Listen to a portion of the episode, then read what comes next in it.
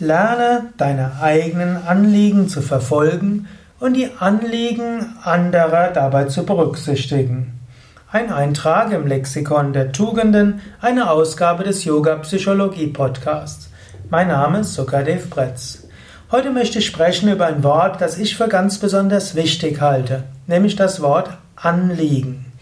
Anliegen ist etwas, was ich für besser halte als Bedürfnisse. Es gibt ja die sogenannte gewaltfreie Kommunikation, da wird öfters gesprochen, man soll seine Bedürfnisse kennenlernen und die Bedürfnisse des anderen oder die Ziele des anderen. Und damit hatte ich immer so gewisse Probleme, weil ich bin ja ein Yoga-Lehrer, spiritueller Lehrer und im Yoga gehen wir davon aus, dass wir nicht so viel Bedürfnisse haben. Und seinen Bedürfnissen nachzugehen ist nicht das, was einen dauerhaft glücklich macht. Genauso auch Ziele zu haben, ist auch nicht wirklich etwas, was wir im Yoga so sehr haben. Wir können zwar sagen, unser Ziel ist die Selbstverwirklichung, die Gottverwirklichung, aber ansonsten wollen wir ja verhaftungslos sein. Nicht hängen an den Ergebnissen, nicht hängen an unseren und nicht mal hängen an unseren Zielen. Daher das, der Ausdruck Anliegen, den schätze ich besonders. Ist vielleicht etwas, was äh, ein komischer Ausdruck sein mag vom etymologischen, es liegt etwas an, aber im Sinne von, das, was wichtig ist, das ist sein Anliegen.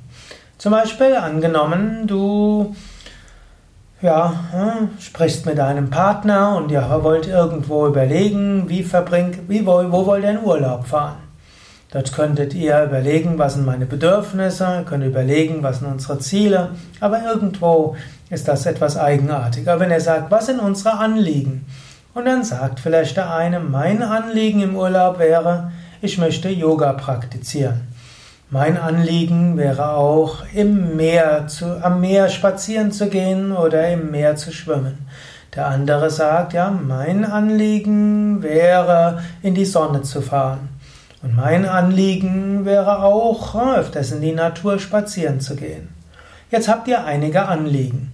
Das wäre anders als zu sagen, ich will nach Mallorca und der andere sagt, ich will im Yoga Vidya Ashram Nordsee sein oder ins Allgäu gehen. Die Anliegen heißt also, das was euch, worum es euch geht.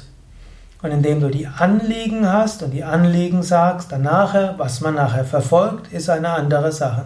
Anliegen ist dabei schwächer als ein Bedürfnis, denn ein Bedürfnis nicht zu berücksichtigen ist ja fast schon ein Verbrechen. Aber Anliegen kann man mehr oder weniger berücksichtigen. Das ist auch nicht so schlimm, dort seine Anliegen zu äußern und auch vielleicht mal zurückzunehmen. Oder auch in Verhandlungen kannst du auch überlegen, was ist mein Anliegen. Manchmal kann es hilfreich sein, du kennst die Anliegen des anderen. Oder du fragst einfach, was ist dir, was ist ihnen wichtig, was ist dein, was ist ihr Anliegen. Indem du in Anliegen denkst und in Anliegen sprichst, fällt es leichter, zu einer guten Lösung zu kommen und eine Lösung zu finden, die für alle Beteiligten gut ist.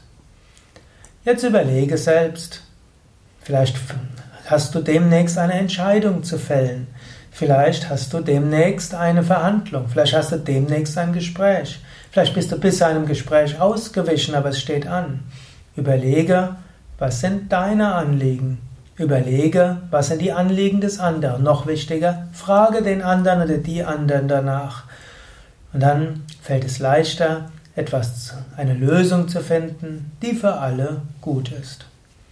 Ja, das waren ein paar Gedanken zum Thema, wie man Kompromisse findet mit anderen und wie man nicht nur Kompromisse findet, sondern zu guten Entscheidungen findet, indem man die Anliegen aller mindestens berücksichtigt.